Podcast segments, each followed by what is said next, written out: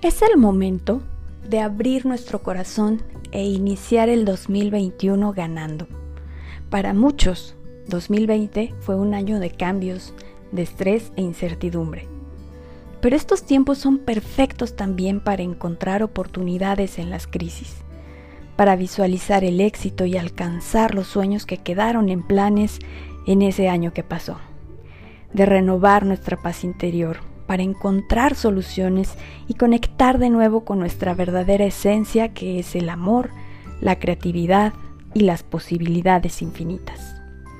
¿Cómo lo haremos?